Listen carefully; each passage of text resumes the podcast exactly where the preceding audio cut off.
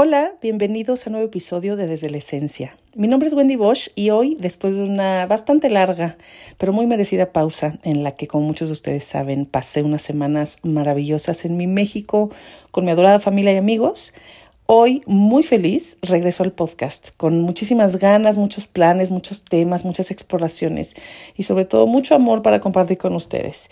Y con esta alegría que tengo en el corazón, pues empezamos con, con el primer episodio de una nueva serie sobre los cuatro elementos, que también es lo que estamos trabajando en la comunidad. Y pues vamos a empezar con el fuego. El fuego como todos los demás elementos, que ya sabemos son el agua, la tierra, el aire, y el quinto elemento que algunos conocen como espacio o como éter o como akasha, y en mis palabras es la esencia, son los ingredientes a través de los cuales todo lo que existe en el universo está formado. Y esto no solo incluye el universo físico, sino también el mental y el emocional, es decir, en nuestras emociones, en nuestros pensamientos, e, está la presencia también de estos cinco elementos. Estos elementos no solo existen, como les digo, literalmente allá afuera, ¿no? En el océano o en una fogata eh, o en la tierra que pisamos, sino que existen de manera energética y de hecho, como todo lo que existe, son energía en su estado más puro. Y es en esto precisamente en lo que vamos a, enfocar, ¿no? Vamos a enfocarnos en esta serie, a hablar sobre ellos, a conocerlos eh, y a conectar con su energía, a conectar con su sabiduría, su magia, su medicina. Y entonces el fuego es el elemento que nos conecta con la luz, nos conecta con el calor, con el poder de transformación y de purificación. Es el elemento que enciende nuestra pasión, enciende nuestras ganas, es el que nos da dirección y nos ayuda a crear y vivir nuestro propósito en esta vida. El fuego es la energía del coraje, pero coraje no como enojo, sino coraje como la etimología de la palabra, que viene del francés, que significa corazón. Entonces, la palabra coraje es valentía desde el corazón. Entonces, el fuego nos conecta con esto, o sea, con la energía del coraje, con la energía de la voluntad, de la valentía, de la persecución de nuestros sueños y, por supuesto, con la energía de nuestro propio brillo interior es la energía que nos ayuda a manifestar y por eso siempre, siempre el fuego ha sido considerado el elemento de la creatividad, el elemento del proceso de expresión divina en el plano físico.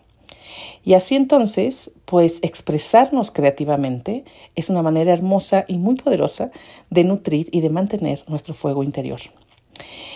Si estamos experimentando exceso de fuego, por ejemplo, la creatividad nos ayuda a regresar a nuestro centro. La creatividad nos ayuda a poner en orden nuestro mundo interior y a conectar con la calma. La creatividad a todo nivel, o sea, dibujar, pintar, por supuesto que son mis, mis expresiones creativas eh, favoritas, ¿no? Pero el escribir, el componer música, el escuchar música, el bailar, o sea, todo lo que tenga que eh, lo que sea una expresión creativa nos ayuda a equilibrar el fuego, digamos, ¿no? Eh, y si por el contrario estamos experimentando ausencia de fuego, también la creatividad nos ayuda a reconectar con la energía del entusiasmo, con la alegría, con el poder personal que siempre late en nuestro interior. Entonces, la creatividad, sin duda alguna, es la manera a través de la cual se manifiesta el fuego pero también se equilibra el fuego cuando está ya sea en exceso o en ausencia.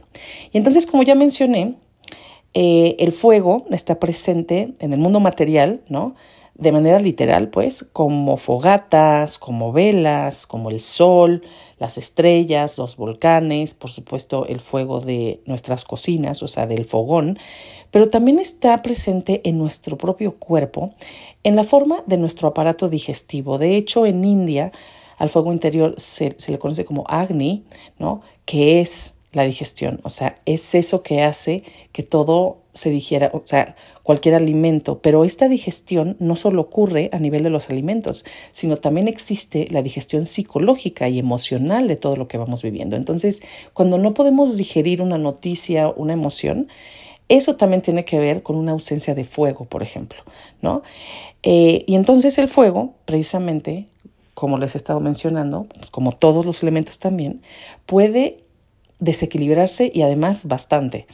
Entonces, ¿qué sucede? Por ejemplo, cuando hay exceso de fuego, nuestras emociones son desbordadas, o sea, todo es enorme, todo es intenso, todo, nuestra alegría, nuestra tristeza, todo se desborda.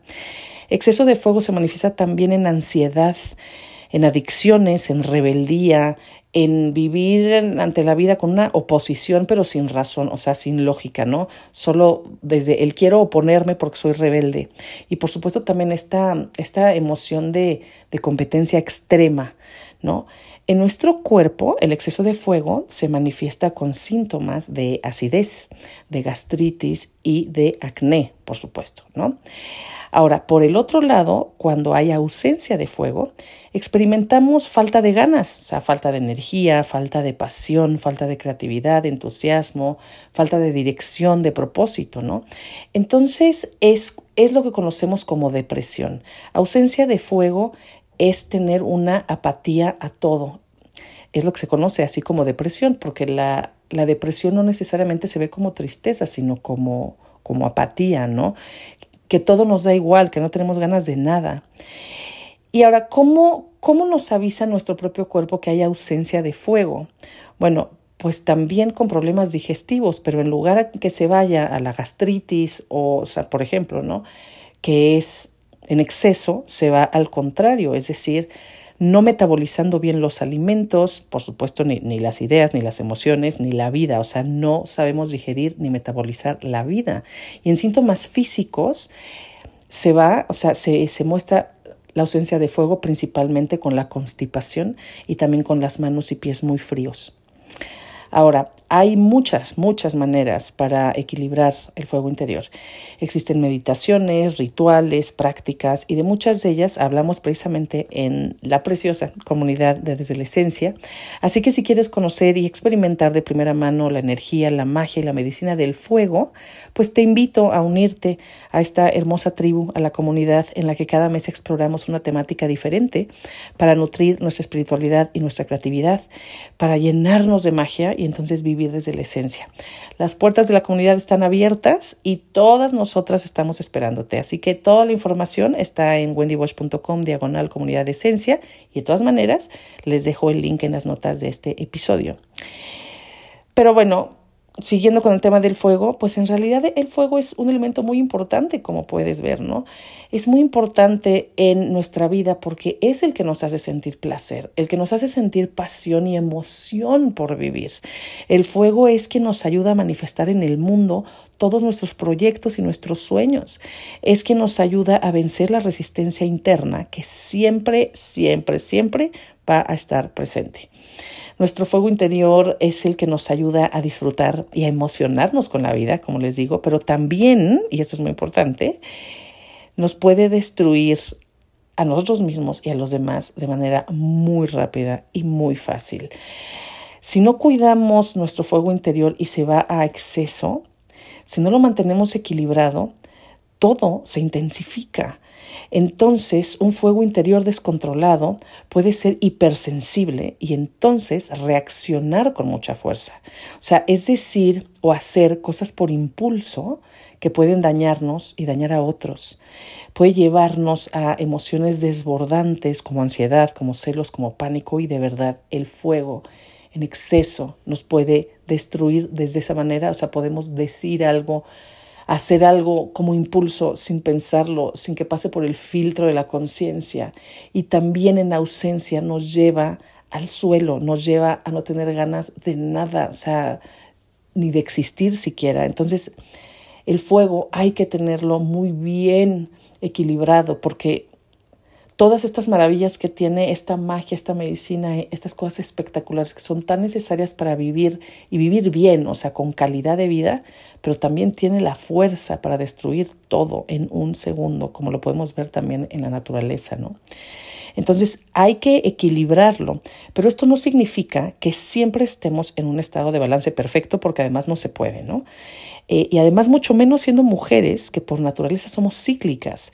Entonces, cuando yo hablo de equilibrar el fuego, se trata de estar atentas, de conocernos, de saber cómo está nuestro fuego día a día, momento a momento, y entonces así poder saber lo que necesitamos para estar bien.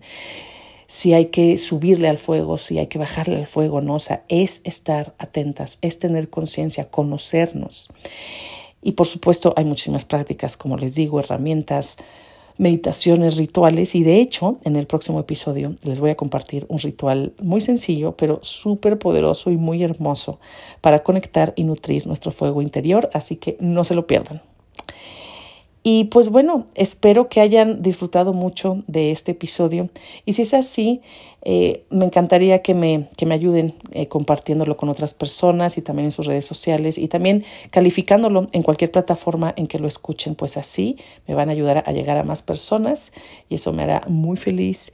Eh, y además creo que son mensajes que de verdad son importantes, que pueden transformar las vidas porque siempre, siempre vivimos hacia afuera pero solo podemos transformar la manera en que vivimos cuando vamos hacia adentro. Entonces, si, si tú crees que este episodio, este podcast te ayuda a eso, pues será fantástico que me ayudes a compartirlo. Así que de, antemano, muchísimas gracias.